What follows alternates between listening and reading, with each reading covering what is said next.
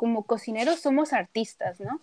Y que a veces, gracias ahorita que tenemos este tiempo de, de no estar tanto en las cocinas, pues dejarnos como volver a conquistar y crear y ser como, no sé, eh, buscar inspiración de afuera, gracias a la tecnología podemos estar en una ciudad, pero estar viendo lo que está pasando en todo el mundo. Entonces es como buscar siempre inspiración. Eh, ya no tenemos pretextos de que, hay que los libros, no, o sea, todo se encuentra en Internet y pues experimentar en casa también, cocinar para nuestra familia, porque cuando somos cocineros,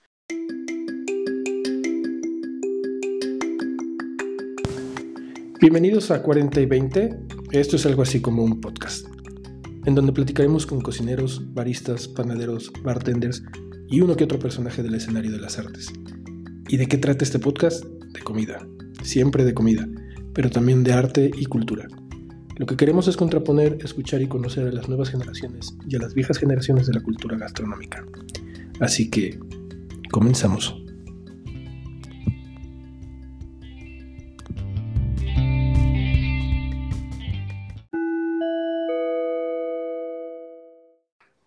Hola, ¿qué tal? Bienvenidos a todos a este podcast. Esto es 40 y 20, algo así como un podcast.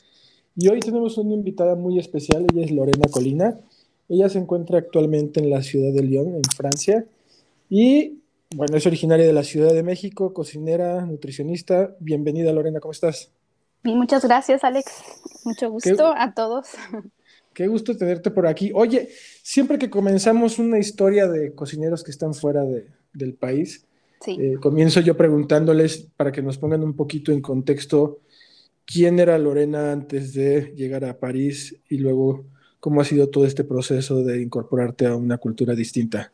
¿Nos quieres contar un poquito de dónde te formaste, qué has hecho antes de estar ahí en París? Bueno, nací en el 85, como dijimos, nací en el DF, pero mis papás se fueron cuando yo tenía dos años de edad.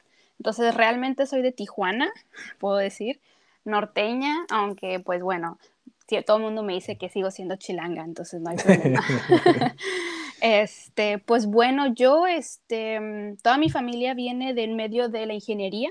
Mi abuelo, mis papás, eh, mi hermano, todos estudiaron ingeniería, algunos este, eh, administradores de empresas en mi familia, pero yo este, lo único que me veía estudiando era pues arquitectura, porque me gustaba mucho el arte y todo, y este, pero no me gustaba tanto las matemáticas, ¿no? Como ingeniera. Entonces, este, pero mis papás me dijeron, no, te vas a morir de hambre, no, no, no, mejor estudia otra cosa. Y yo, ok. Entonces, desde niña siempre mi pasión era este, comprar revistas de cocina. También mis cumpleaños desde niña era como, ¿a dónde quieres ir? Y yo siempre escogía restaurantes como que muy buenos, yo creo.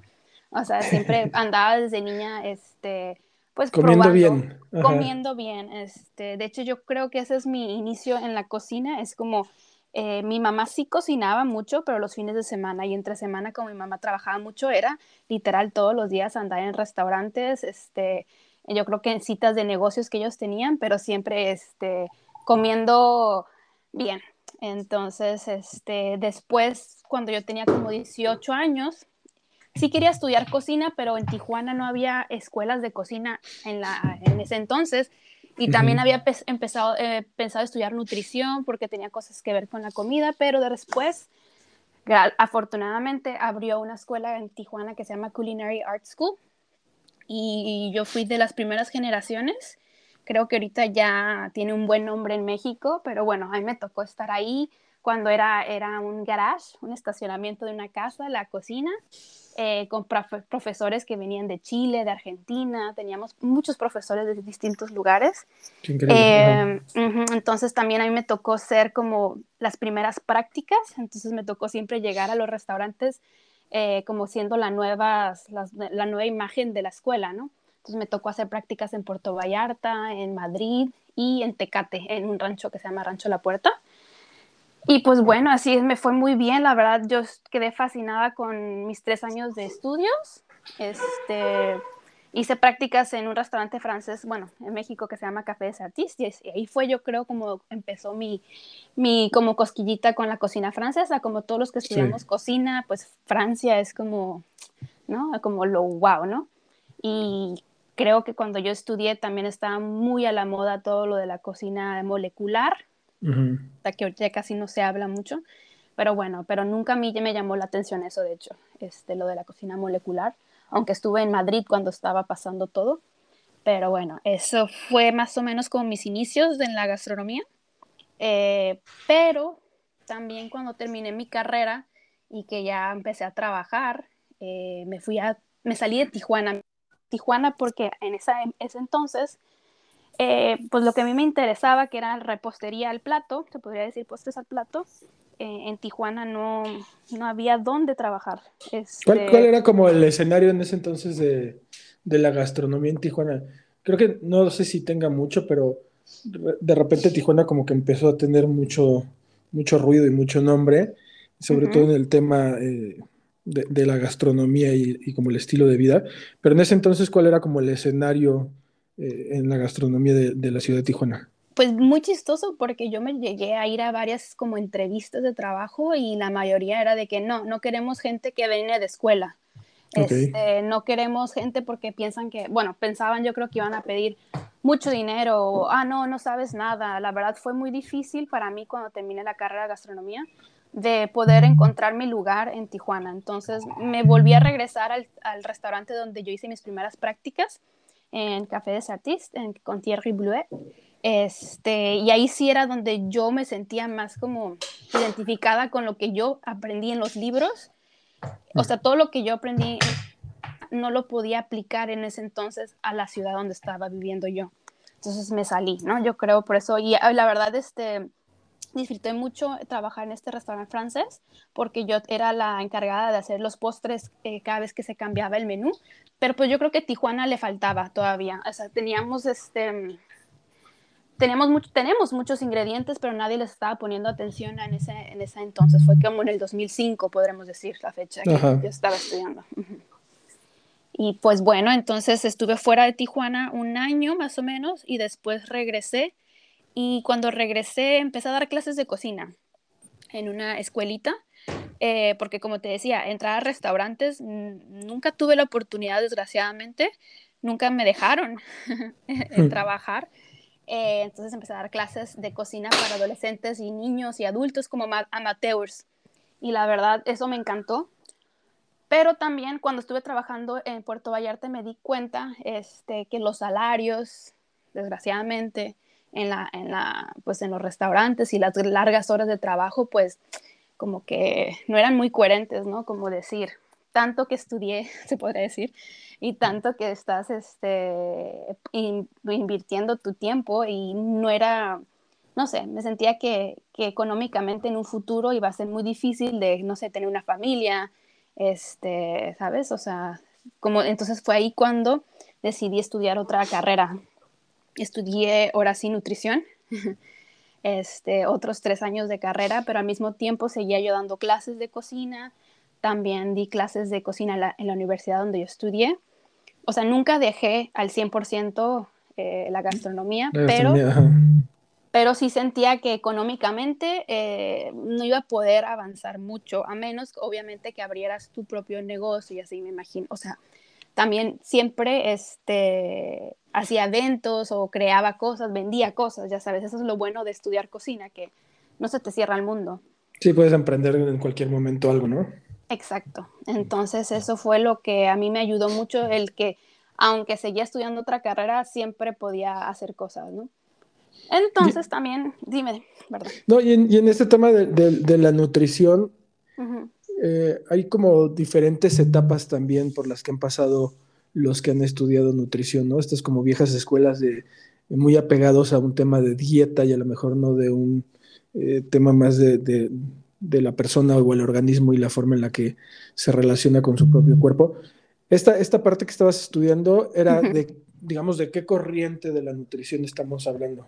Pues estuvo muy chistoso porque, eh, bueno, cuando yo estudié nutrición, yo ya tenía unos 20, ¿qué será? 23, 24 años. Y me, tocó estudiar con muchachitos que tenían 18 y así, ¿no? Entonces, este, ya estaba, y yo ya había trabajado, ya había visto. Eh, y aparte, lo bueno de haber estudiado cocina primero es que durante mi carrera, cuando teníamos que crear dietas, Sí. Porque vez los carbohidratos y las, las proteínas tienen que ser exactas. La verdad, mis menús, hasta los profesores me decían, oye, ven a trabajar conmigo porque a mí nada más se me ocurre hacer un pan tostado con, no sé, o sea, para cumplir con los este, macronutrientes de las dietas. Eh, no se les ocurrían cosas y yo hasta métodos de cocción diferente, o sea, para crear platillos que sean visualmente atractivos. Pues yo en, el área de nutrición, eh, ¿cómo te diré? Eh, pues yo pude más que nada aportar todo lado de gastronomía para que los menús, o sea, o sea se te antojara. O sea, porque muchos profesores, este, pues nada más por decir, ah, ocupamos tres cucharadas de aceite, ¿sabes? O sea, y digo, un, huevo, un huevo no se puede freír con, ¿sabes? Como entonces, em, me ayudó mucho a, casi casi a enseñar a mis profesores y a mis compañeros, la verdad, este, al haber tenido toda esa experiencia de gastronomía. Y luego terminas, terminas tu carrera de nutrición y qué, qué, sucede con, Lorena. ¿Qué sucede? Pues bueno, haz de cuenta que me metí a trabajar como godines, hice salud, ajá, hice salud, súper a gusto, trabajaba en la mañana, en las noches estaba dando clases de gastronomía en Culinari y ya fue un año muy padre, tenía todo, tenía dos trabajos, este, me iba de fiesta los fines de semana y todo. Y en eso este, dije, bueno, pero que siempre había querido hacer era haber regresado a Europa, porque cuando yo tenía como 19 años vine unos cuatro meses eh, y, y, me encantó. O sea, yo soy una persona como control freak, entonces me encantaba decir que el metro pasaba a tal hora, que, ¿sabes? Como todo el control. Sí, que empataba perfecto con tu personalidad, ¿no? Exacto, entonces, este no sé cómo estuvo que un día una amiga estaba aquí en Francia, en Burdeos, y me dijo, ay, pues me vine como au pair. Au pair es como una tipo, pues como niñera, se podía decir. Que vives con la familia y la familia, haz de cuenta que tú ayudas con la educación de los niños. Y entonces me metí a la página de internet y pues me encantó y tenía justo la edad límite para poder aplicar a esa visa, que es una visa de estudiante, ¿no? Entonces, este, pues que me animo y mis papás, sí, vete, aunque yo tenía trabajo, casa, carro, todo, hay dos carreras, mis papás me dijeron, no, pues anímate y vete, siempre has querido regresar, este, eh, no tienes hijos, no estás casada ni nada, así que vete, ¿no? Entonces tenía Estás como en el mejor momento, ajá. Ajá, tenía 27 y era el límite. Entonces que me encuentro una familia que vivía aquí cerca de Lyon, este, obviamente en las cabezas de todo el mundo cuando pensamos en Francia pensamos París, ¿no? Pero bueno, entonces me vine a Lyon y pues resulta que obviamente Lyon es la capital de la gastronomía.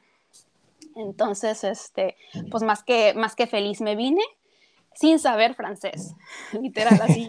Eh, bueno, fui a clases de francés en la Alianza Francesa, pero la verdad, este, cuando llegas aquí te das cuenta que no sabes nada. Y entonces con esta familia que yo vivía, pues resulta ser que la señora tenía una cocina, o sea, del tamaño de mi casa en Tijuana, ¿no? O sea, enorme, le gustaba cocinar, los niños ya estaban grandes, tenían como 12 y 10 años, querían que les hablara inglés, porque como yo soy de la frontera, entonces sabían que podía hablar inglés con ellos, y la verdad me fue muy bien, cocinábamos, nos íbamos mucho de viaje juntos, este, ellos, ellos tienen restaurantes y son dueños de como mercados de verduras orgánicas. Entonces, creo que caí en la mejor familia, ¿no? Sí, había esa relación y esa conexión con la gastronomía de todo. Exacto, y obviamente también en Francia, en los fines de semana, mi escuela estaba así cerca del mercado, entonces fue como un sueño hecho realidad, ¿no? Y este, pero cuando ya me tenía que casi ir, decidí, pues menos venía por un año, esa es la visa que te dan y dije, no, yo me quiero quedar otro año porque mi francés no está realmente, este, pues, al 100, o sea, me sentía que todavía me faltaba mucho. Sí. Y dije, pero ¿cómo me puedo quedar? Y dije, bueno, voy a estudiar una maestría. Y había una maestría que me llamaba mucho la atención de alimentación y salud, o sea, perfecto. Pero por azares del destino, que en México, por los papeleos, nunca me pude inscribir. Entonces, este, sí, tristemente, pero sí me volví, sí volví a regresar y fue cuando conocí a mi esposo, este, eh, y fue que después nos, me casé y, este, y soy mamá ahorita, ya de hace cinco años y medio. Increíble. Y entonces ya me quedé en Francia, pero eh, la ventaja de al haber estudiado cocina, y yo me acuerdo que cuando fui a visitar mi escuela, fue como, esta carrera lo que te puedo ofrecer es, este, que en cualquier parte del mundo, pues cocinar es internacional. Entonces, te puedes subir a un barco en un crucero y vas a poder cocinar. Puedes irte a Japón sin hablar japonés y puedes picar cebollas. Entonces, eso fue lo que yo me acordaba de que, sí, cierto, ya no soy nutrióloga, voy a ser cocinera otra vez, ¿no? Este, entonces fue eso que empecé, que mientras mi hijo estaba bebé, y la, y la mente emprendedora, ya sabes, los mexicanos, la verdad, mis respetos, eso cada vez admiro más a mi cultura, de que no se te cierra el mundo, ¿no? Entonces, este, cualquier cosa, cualquier problema, buscamos una solución. Sí. Entonces, yo sí hablaba bien francés cuando ya tenía un año y medio aquí, por decir así, pero nunca había trabajado profesionalmente en cocinas aquí. Y aquí, pues imagínate, soy en la capital de la gastronomía, donde está la escuela de Paul Bocuse. Me sentía como un, no sé, que no tenía Sí, el, el, nivel de exigencia te, te, te abrumaba un poco, ¿no? sí, aquí hay estrellas Michelin, ¿sabes? Este, entonces, no sé. Entonces, bueno, me quedé en mi casa el primer año que nació mi hijo, pero mira, hacía conchas, eh, hacía eventos de cocina mexicana, vendía como ahora sí los taco kits. Qué pero, ajá, desde, desde ese entonces. Y ya después me animé a, a, pedir trabajo, empecé trabajando en un restaurante de cocina mexicana, después me fui a una panadería, este, que ahí es donde aprendí un poco más de la cultura francesa, lo importante que es este, el pan, ¿no? O sea, de dónde viene tu harina, de dónde vienen tus materias grasas, el trabajo, todo lo que está detrás. Ahorita está muy de moda el tratar de explicar de dónde viene cada ingrediente de tu producto, ¿no? Entonces eso es lo que aprendí en, esta, en la panadería este, después, ¿qué hice? Después me conseguí un trabajo en un como servicio de banquetes, se podría decir, o sea, en un laboratorio, este, donde aprendí también a hacer, este, como trabajar grandes cantidades y sobre todo, um, bueno, no sé, aquí en Francia, eh, todos los franceses a mediodía comen, ¿no? Entonces, obviamente, cuando trabajaba en restaurantes nunca comía a mediodía y en cambio en este lugar de laboratorio de, de banquetes, era un, un ambiente de trabajo súper tranquilo, éramos muy poquitos. Eh, de hecho, era otra mexicana y yo. Y, este, y sacábamos la chamba así súper tranquilo y cuando terminábamos nos íbamos y todo. Pero después esta empresa se fue a la quiebra. Entonces me quedé sin... Sí, me quedé sin chamba, pero haz de cuenta que aquí en Francia, pues como en Estados Unidos, tienen el, unemployment, o sea, aquí se llama chômage, este, que puedes, cuando no tienes trabajo, cuando te corren o no sé, tienes este, una mensualidad eh, como apoyo del gobierno para que no te desesperes en agarrar cualquier trabajo. Que te tomes tu tiempo este, y ya después, este, o también crear tu propio negocio. También ayudan mucho. Porque, sí, dime. En, en toda esta primera etapa en la que has estado como eh, trabajando en las cocinas, en este servicio de, como de catering y demás, salvo el restaurante que mencionas de comida mexicana, el resto del contacto con la gastronomía mexicana es lo que tú hacías de, forma personal. Sí. O sea, no había ella como alguna otra forma de vincularte con la cocina mexicana. Mm, no, y... Te lo digo porque ahora siento que está más como de, no sé si de, moda o... Sí, estamos, de, estamos de moda, la verdad. A, diferencia de ese momento en, en, la línea del tiempo en la que a lo mejor tú llegas a un Francia donde son muy pocos los proyectos de comida, de comida mexicana y no hay tanta, tanto contacto, ¿no? Como ahora.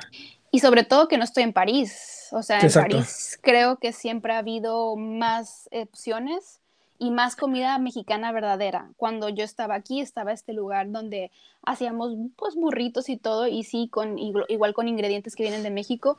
Y después ya abrió una otra mexicana, un restaurante que se llama Piquín, y ahorita hay otro que acaba de abrir Alebrije. La gente ahorita, por gracias al COVID, está interesada de, como decir, viajar a través de la comida.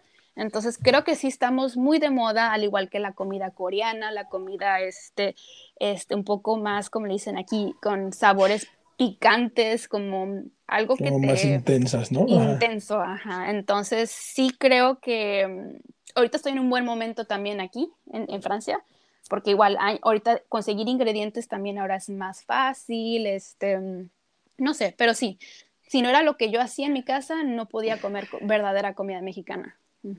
Y tampoco el tema de los insumos estaba como, bueno, supongo que entre más te alejas de la ciudad de, París, de la zona principal, los insumos es más complicado encontrarlos. Sí, claro, y por ejemplo, a veces cuando iba a España, no sé, decir a Barcelona, yo me volvía loca, me traía una maleta de 20 kilos de puros ingredientes. Ajá, entonces, aquí, pero ya poco a poco, con todas las, las tiendas online, la verdad se puede conseguir más cosas, ¿no?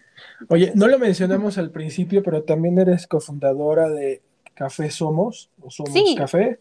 Ahí voy. Cuéntanos un poquito, ajá, buenísimo. Bueno, fue, fue gracias a que me quedé sin trabajo de un día a otro y que tengo estas ayudas del gobierno para decir, o no te desesperes o crea un negocio. Yo siempre había querido este, abrir, pues como, como se puso en México un tiempo los food trucks, ¿no? Pero aquí en Francia y en toda Europa, pues los clima, el clima es muy, ¿cómo te diré? Cuando hace frío, hace frío. Entonces, no es como en, Ajá, no es como en Tijuana que el tiempo es como siempre está perfecto, yo digo. Entonces todo el mundo me decía, ay, es que los food trucks, este, la verdad, solamente en verano. Y aquí, por aquí es todo muy controlado. O sea, no puedes vender comida en tu casa. Yo cuando hacía mis conchas los hacía con mucho miedo y aquí nada más así como a gente que conocía, ¿no? Aquí te pueden mandar higiene y te cierran, ¿no? Y, bueno, ajá, sí está muy estricto todo eso. Entonces también tener un food truck tenías que tener permiso de manejar como de carros más grandes, tener un laboratorio de cocina porque no, no te dejan cocinar en los, en los, como en los food trucks. Solo llegas como a entregar. A precalentar. A, precalentar, Entonces era tener un laboratorio, pagar renta, no sé qué, varias cosas que la verdad dije, no manches, es, Está más complicado. Está más complicado y para nada más poder funcionar a veces en ciertas épocas, ¿no? De, de, temporadas. Que supongo que eso tiene que ver con nuestra cultura, ¿no? Aquí agarras un food truck, lo, lo, preparas, lo armas y te sales a la calle a darle. Sí, y allá el tema legal y el tema de salubridad pues era más complejo. Sí, bendito México, la neta, o sea, que dices, eh, el que quiere puede, entonces aquí es como, me topaba con eso de, pero es que yo quiero hacer esto, sí, pero no puedes, y oye, pero es que está muy padre esta idea, no, sí, pero no, no debes, y así, ¿no? Entonces, este, bueno, total que para ese entonces la mejor amiga de mi esposo también se encontró en esa situación de que no tenía trabajo porque ella renunció, y ella siempre le había gustado cocinar, pero por ejemplo, ahí te va, también, inclusive para ir al banco para pedir dinero, si no tienes como un año mínimo de experiencia en la restauración, no te prestan para abrir un restaurante. Tienes que comprobar diplomas, tienes que comprobar, este, fuimos a varios bancos y tienes que defender tu proyecto. Hasta una vez casi me hicieron llorar, así me dijeron, porque mi proyecto no es un restaurante de comida mexicana. O sea, mi proyecto era, o como yo sí creo que la cocina mexicana se debe de hacer, o sea, auténtica, y que yo decía, oye, pero es muy caro traer tantos chiles y es muy caro esto y el maíz y si yo quiero representar México, lo quiero representar bien. Entonces, ¿por qué no mejor hago este, algo como, por ejemplo, lo que me tuve, he tenido que adaptar aquí? Por ejemplo, puedo hacerte, no sé, un, ejemplo, eh, tamales con la harina pan, que es la harina que hacen las arepas. Ah, sí. O sea, con lo que encuentro. Entonces dije, no, no quiero restaurante de cocina mexicana. Aparte, soy de Tijuana, de la frontera. Tenemos un poco el síndrome de, como dicen, el del impostor, de que yo siento que no soy de México, porque todo el mundo te hace creer que los del norte no cocinamos mexicano. Sí, sí, sí, mexicano. Entonces yo traigo mucho también pues la, la, influencia de los americanos, o sea, de los gringos, este, los breakfast burritos, este, la verdad, ¿no? Entonces, este, quería hacer algo más, o sea, como que reflejara mi, mi, mi frontera, o sea, ser de la frontera. Entonces, de que pues nos, no quería hacer comida falsa mexicana. Entonces, este, la primera vez que llevé a mi esposo a México, a Tijuana, fuimos a la, a la frontera, o sea, donde está la, la barda, y había un graffiti gigante que decía, somos América. Entonces, este... Ah, qué increíble. Ajá, porque dije, mi esposo se traumó mucho en el sentido de que la barda y cosas que para mí son normales, para él eran así como el shock, ¿no? Y sí es cierto, aquí cuando vas a España es, ni te llevas nada de identificaciones. Entonces, este, yo, yo me encanta el concepto de Europa, ¿no? O sea, de que puedes cruzar fronteras y, y no pasa nada. No existen estos límites físicos ni siquiera, ¿no? Exacto. Entonces, para mí, cuando quería hacer mi food truck, quería hacer comida de América, o sea, como desde hamburguesas gringas hasta como arepas este, de Colombia y así, o venezolanas. increíble, sí. O sea, decir, unir todo lo que es así como, bueno, por ejemplo, aquí cuando estoy en, en Francia, que me encuentro con gringos, que ellos dicen, I am American, y yo les digo, I am American too, ¿sabes? O sea, como somos América todos, eres estadounidense. Entonces, eso es lo que yo quería, este, como presentar como mi cocina. Y por eso creamos Somos. Somos ahora... ¿en qué, ¿En qué año lo creas? Para poner un poquito como en el contexto del tiempo. Hace, todo empezó, fue un proyecto muy largo, como te digo aquí, todo es como sí, puedes hacer tu negocio y tienes la ayuda, pero tienes que hacerlo como se debe. Entonces, el proyecto duró casi dos años en hacerse. Empezamos tipo a finales del 2017. Ok. Y encontrar local y encontrar este, no, no, fue un proceso muy largo. Y yo nada más tenía dos años de ayuda del gobierno para no trabajar, por decirlo, ¿no? De, de desempleo. Sí, con esta protección de desempleo, ajá. Exacto. Entonces teníamos yo dos años nada más, creo y mi socia tenía un poco más. Entonces, este, total que nos lanzamos. Eh, habíamos tenido un local que estaba padrísimo, pero al final el banco nos dijo que no, fue horrible. Así yo ya quería llorar, así de que ya se acabó el proyecto. Eh, pero en esto encontramos un lugarcito nuevo y eso nos dijeron que sí. Nos dieron las llaves del lugar el 20 de febrero del 2020. Órale. Ingesu. sí, sí, sí. Este, creo que apenas estaba escuchando, pero digo, nuestro proyecto ya llevaba dos años casi. ¿Sí me explico? Entonces nos dieron la llave, estamos más que emocionadas, más que felices. Y nada, que nos esperábamos que iba a pasar esto, ¿no? Entonces, este, nos dieron las llaves, empezamos a hacer la remodelación un poquito, porque ya era un restaurante antes. Okay, como este, adaptaciones de... Ajá, y luego lo que estuvo muy chistoso fue que justo como unas semanas después me tuve que ir de emergencia a Tijuana, así de emergencia, de un día a otro me ah, compré un boleto y me fui. Y dije, bueno, antes de que abriéramos, porque este iba a ser el, plomero, cosas que no me ocupaban que estuviera ahí, me, fui a, me fui a Tijuana y fue cuando empezó ahora sí el, el explosión de la pandemia, ¿no? Casi me quedo atorada en México porque yo, mi vuelo salía de Los Ángeles, eh, iba a estar 10 días y fue cuando Trump Trump dijo, a partir de mañana a medianoche, todas las personas que hayan estado en, Europa las últimas dos semanas no van a poder entrar a Estados Unidos. Entonces yo estaba en Tijuana y pues me tuve que ir a Estados Unidos unos días antes de mi vuelo para estar segura, sin saber si mi vuelo iba a salir o no. Llego, ah, no, estaba todavía en, en, Los Ángeles cuando anuncian que todos los restaurantes en Francia van a cerrar y yo, sí estoy viviendo un, no sé, una pesadilla, ¿no? Eh, me subo al avión, este, llego a Francia, eh, así pensé que no iba a llegar, y, y, al día siguiente se cierran los restaurantes, o sea, todo cerrado. Entonces, la verdad, el confinamiento para mí, no, no, sé, no sé ni cómo explicarlo, porque era un proyecto que ya tenía mucho tiempo, era algo que yo siempre había querido, está pesado, la verdad, estuvo muy difícil. Em, pero bueno, este, me quedé aquí en mi departamento con mi hijo y mi esposo y mi perro que acabamos de adoptar también. Pero también fue un momento de crear recetas, de empezar a conocer, conocer gente en internet, en Instagram.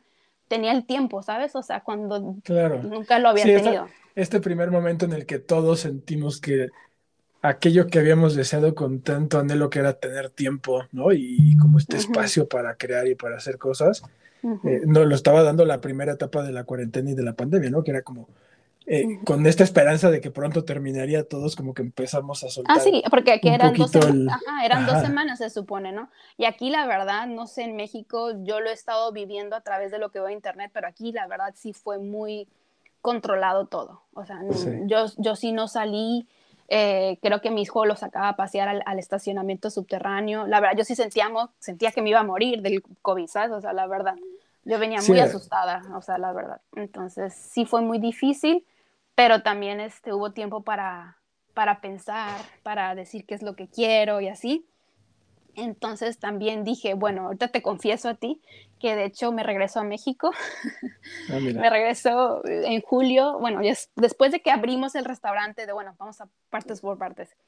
Abrimos el restaurante primero para cosas para llevar, porque la cocina estaba como lista el en junio, en junio por fin pudimos este, como que empezar a vender cosas, pero las entregábamos a domicilio porque la gente no podía salir.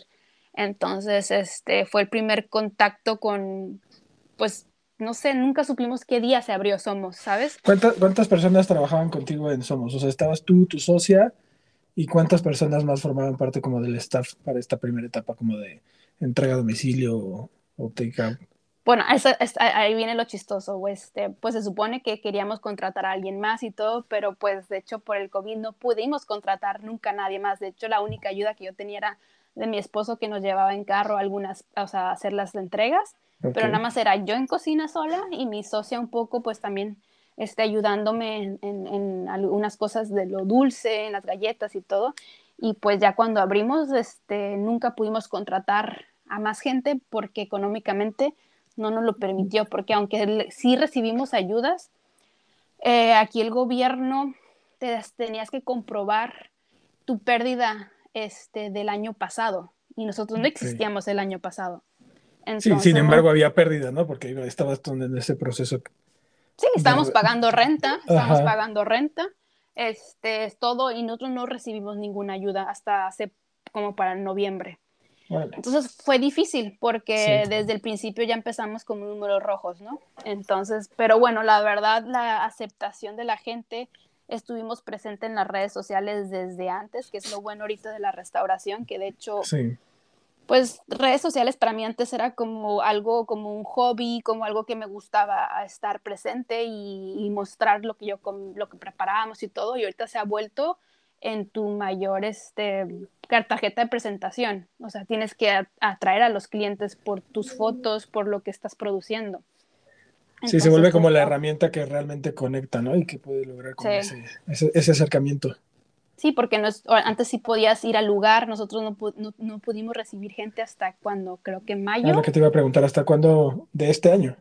Sí, no, del año, bueno, ajá, del 2020, pudimos tener, recibir, aparte nuestro lugar es chiquito. No sé si, pues en Europa todo está muy pequeño, o sea, no hay restaurantes como en México, acá muy grandes y con meseros y todo, no, aquí todo es el mínimo espacio, lo más que puedas meter. Entonces eso no ha sido muy COVID friendly nuestro, nuestro cafecito porque está muy pequeño, ¿no? Pero bueno, la gente ha podido, este, aparte también el menú que teníamos antes del COVID, para el café era otro completamente distinto a lo que tuvimos que ofrecer ya ahorita, que es como más comida, eh, pues para llevar, adaptada a este. Eso es lo único bueno, porque muchos restaurantes aquí en Francia no han podido hacer ese...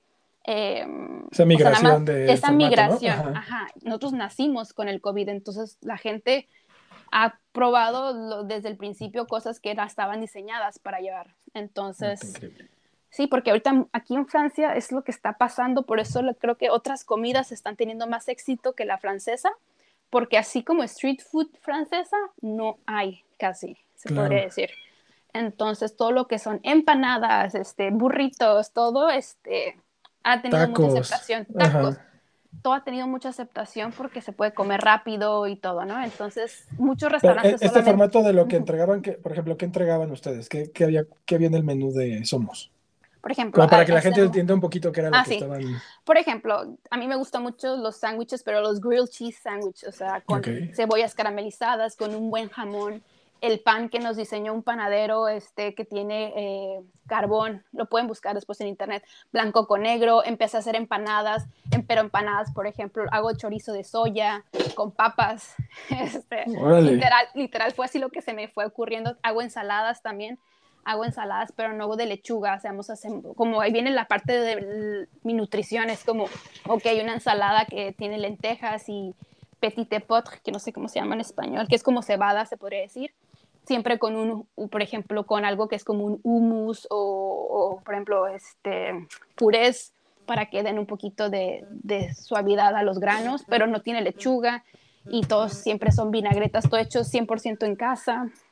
Este, sopas del, cada día una sopa diferente, eh, te digo, todo, y luego también tenemos desayunos, eh, hacíamos, por ejemplo, pan, como tartín, que le llaman aquí, con labne y satar, o sea, cosas súper internacionales, por eso se llama Somos, así como, no quise catalogarme en cocina mexicana, lo siento, pero bueno. Sí, no, al, final, al, final somos, creo que somos todo, ¿no? O sea, también somos como este cúmulo de experiencias, de viajes, de otras cocinas que nos, que nos llevan y que nos, nos gustan. Y, no encasillarlo también está bien, o sea, no, tener como un formato o un concepto establecido de, de, cocina, creo que está bien y te permite también tener como esa libertad de explorar, ¿no? O sea, como lo que estás diciendo ahorita, y si en algún momento de repente los ingredientes mexicanos forman parte de ese menú o forman parte de esa propuesta, pues entenderá que es parte de esta experimentación, ¿no? Y, este exacto, Eso está padre, eso está increíble. Sí, porque te tienes que adaptar. Inclusive, pues un, un restaurante funciona porque económicamente es viable, es lo que nos damos cuenta ahorita. Entonces, por más que yo quisiera hacer 100% maíz nixtamalizado, molido a mano, ¿sabes? O sea, no, sí, sí, en términos de número no te da, está, está complicado. Pues bueno, así empezó. ¿Tu, socia es, es mexicana también? No, es francesa. Francesa, ok. Y, y, han tenido como este cruce de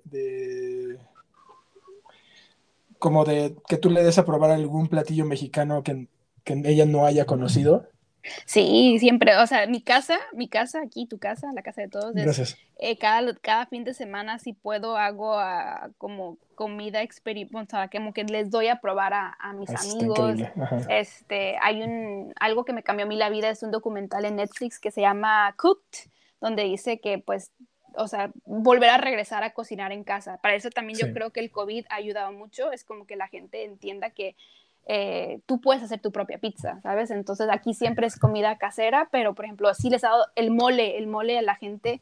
A mí me daba mucho miedo cuando recién llegué a México dar a probar al mole porque visualmente no es bonito, porque si les explicas tantas cosas que tiene y que... Pero la gente, la gente no sé, eh, les, les encanta estos sabores este, que les hace como pensar qué es lo que tiene, ¿no?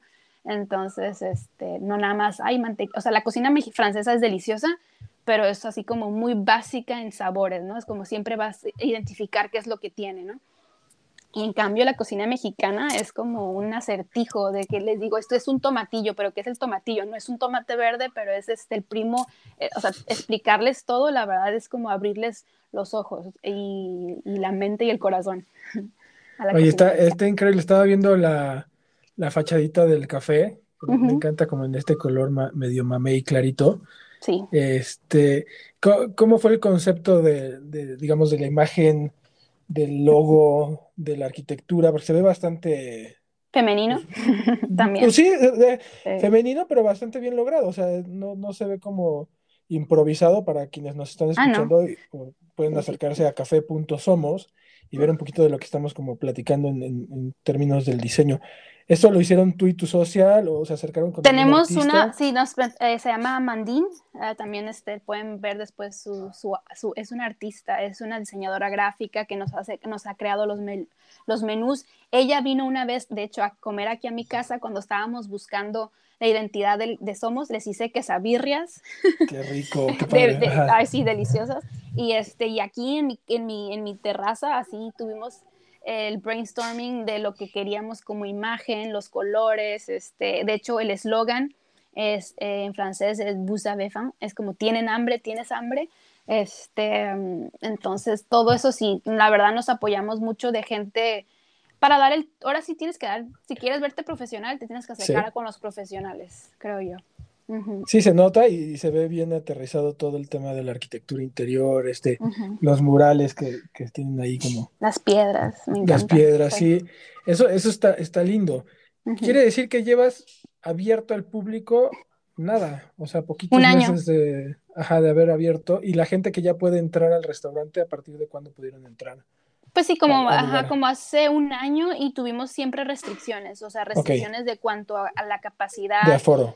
De aforo, la, em, eh, el gel en cada mesa y luego empezaron con que teníamos que registrar toda la información de las personas que, que entraban, pedirles sus datos. Este, la verdad, ahorita ya llevamos desde octubre que no tenemos personas eh, adentro, todo es para llevar, ahora sí, click and collect desde octubre, desde el 30 de octubre. Eso sí también fue un golpe bajo, porque ya estábamos con una rutina muy padre de tener personas en la mañana desayunando, después la comida, después aquí a las 4 de la tarde se toman el, como el, el, el, gute, que es como algo dulce para los niños, galletas y todo.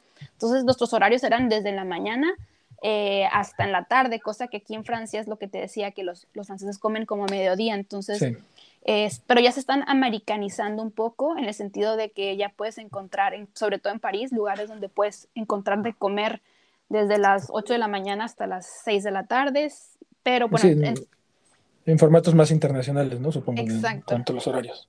Exacto, y nosotros el segundo confinamiento sí nos pegó porque ahora sí como que ya nos pusimos muy tristes, la verdad, de que ya teníamos el contacto con los, los clientes habituales de, que venían todos los días, este, pero bueno, otra vez tuvimos que volver a poner todo más como para llevar. Eh, también ¿Actualmente siguen así? ¿Siguen en ese formato? Sí, sí, sí. Aquí todo, en Francia no se ha abierto ningún restaurante todavía. Todo es para llevar. Han habido muchas, este, como notas rojas porque han habido restaurantes clandestinos que los están cachando. Em, y, hay multas y todo, está muy controlado, la verdad.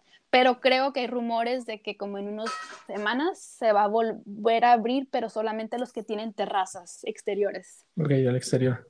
Sí, pero eso no está muy, no todos tenemos terraza, por ejemplo, entonces va a estar como complicado. A ver qué pasa. No Oye, Lorena, y entonces, ¿hacia dónde vas Somos? Y luego tú dices que te regresas para acá, para Tijuana. ¿Cuáles son los planes para Lorena a corto plazo, porque ahora sí que nadie puede planear ya a largo plazo. Ya sé, yo que soy muy control freak, como te decía, a mí me pegó muy feo esto del COVID y confinamiento porque la verdad yo me gusta planear. todos los esquemas, ajá. Sí, entonces, este, ya llevo casi nueve años aquí y la verdad tuve a mi hijo aquí, estoy sola, lejos de mi familia, tengo amigos, la verdad sí tengo amigos muy buenos aquí, pero y bueno, ya logré abrir este proyecto pero aún así siento que siempre había querido regresar, ¿sabes? Está increíble. Este, y siempre había querido regresar y siento que Tijuana ahorita está listo sí. para lo que yo quiero este, presentar, ¿sabes? Como lo de, por ejemplo, yo viajo para comer. Entonces, Tijuana ahorita y México, afortunadamente, no sé qué está pasando, o al menos es lo que yo veo de lejos por Instagram, Facebook. Hay tanta creatividad que la verdad se me antoja, o sea, no, quiero estar No te quieres quedar con las ganas. No, no, no, entonces ya entre con mi esposo, mi hijo y todo nos vamos a organizar para irnos un año. Qué increíble. Se queda Somos este, operando, se queda se Somos, queda Somos operando. Está padre. Sí, se queda abierto. Pues yo, la verdad, pues tuve una pequeña depresión, ¿verdad? Como todos, ¿no? Entonces, este, dije, quiero estar con mi familia, quiero estar con mis amigos, este, eh, porque siempre tengo, mi esposo siempre ha dicho que yo tengo dos vidas mi vida está, yo nunca he perdido contacto con mis amigos de Tijuana y en las, somos nueve horas de diferencia, entonces yo me desvelo todos los fines de semana chismeando con mis amigos, entonces voy a ir a regresar allá, voy a ver qué pasa conmigo allá, eh, no tengo miedo para nada, pues me vine aquí sin saber decir bonjour, entonces este, ahorita me, estoy emocionada de llevar a mi hijo, este, eso también va a ser un shock de nuevo cultural, ¿no? Sí. Porque es como volver a adaptarme, voy a ser otra vez la, la que no es de aquí ni de allá. Entonces, pues a ver qué pasa. Me voy en julio. ¿Y ya traes una idea concreta de, de, qué tipo de cosas quieres hacer en Tijuana? Obviamente. Ah. Muy bien. no, no, tengo muchas ideas, es el problema, ¿no? Entonces, pero también yo soy una persona que no puede estar sin un proyecto siempre, ¿sabes? Pero también quiero decir, ok, voy a llegar, voy a ver qué es lo que se me presenta. Quiero volver a regresar a dar clases, la verdad, eso es lo que más disfruto en la vida. Este, mm, la verdad, volviendo otra vez a los restaurantes, como ya soy mamá, eh, no sé, siento que igual los horarios y todo eso, voy a ver cómo me adapto, a lo mejor hacer muchos pop-ups, eso está de moda, que me encanta. Está muy de moda, sí. Que no, antes no existía, antes no existía, o sea, ¿qué puedo llevar yo ahora de Francia a Tijuana, no? Entonces, eso es lo, como mi proyecto. Sí a ver qué pasa, porque también hace mucho que no estoy en contacto con la gastronomía, o sea, con los cocineros de allá. Entonces, pero bueno, eso es lo que... Pero también yo tengo un proyecto cuando regrese, entonces, porque también es mi idea es de como que igual regresar aquí a Francia también. claro, no, está, está, está, increíble. Creo que es siempre uno que toma este tipo de decisiones son, son, son los mejores momentos, ¿no? Porque te vas a encontrar con, contigo mismo, con tu familia, con este nuevo formato de, vida.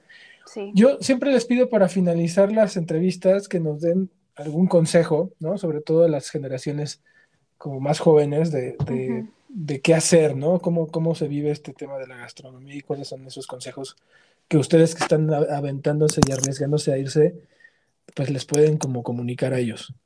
Pues mira, ahorita yo he estado pensando mucho de que como cocineros somos artistas, ¿no? Y que a veces, gracias ahorita que tenemos este tiempo de, de no estar tanto en las cocinas, pues dejarnos como volver a conquistar y crear y ser como, no sé, eh, buscar inspiración de afuera, gracias a la tecnología podemos estar en una ciudad, pero estar viendo lo que está pasando en todo el mundo. Entonces es como buscar siempre inspiración.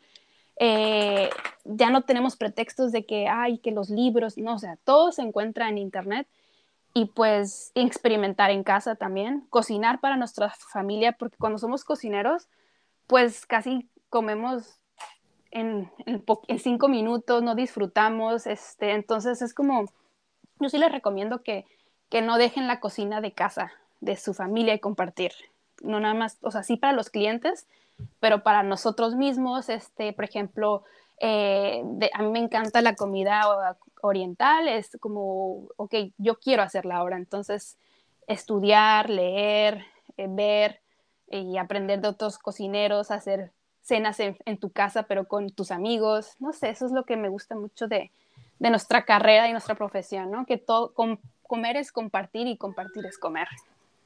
Qué increíble. Pues ha sido un, gustazo platicar contigo. Eh, estaremos aquí bien al pendiente de lo que vengas a hacer a Tijuana y en cuanto andes por acá, pues será también un gusto contactarte y ver qué andas haciendo y saber qué, de, qué, de qué va Lorena aquí en Tijuana. Perfecto, me parece bien. Y si voy para allá, te saludo, ¿ok? Con todo gusto. Muchísimas gracias. Esto fue 40 y 20. Yo soy Alex y hasta la próxima.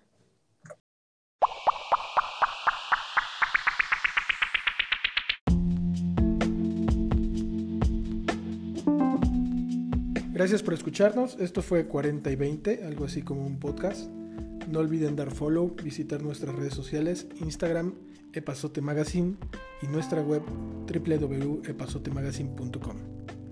Yo soy Alex y hasta la próxima.